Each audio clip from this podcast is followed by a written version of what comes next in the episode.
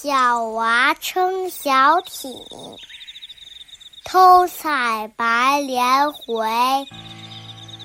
不解藏踪迹，浮萍一道开。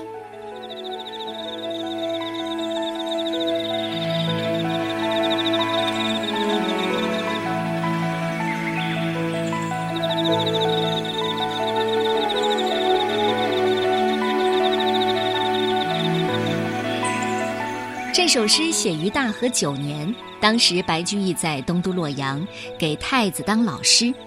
有一天在池边游玩，看见山僧下棋，小娃撑船，于是写下这首组诗，说啊，一个小孩撑着小船，偷偷的采了白莲回来，他不知道怎么隐藏踪迹，水面的浮萍上留下了一条船儿划过的痕迹。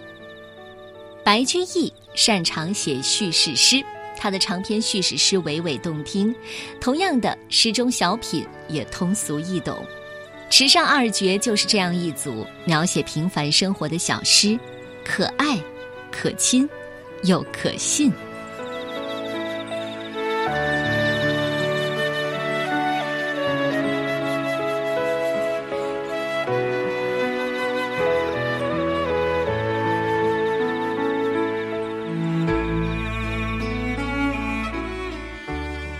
池上，唐，白居易。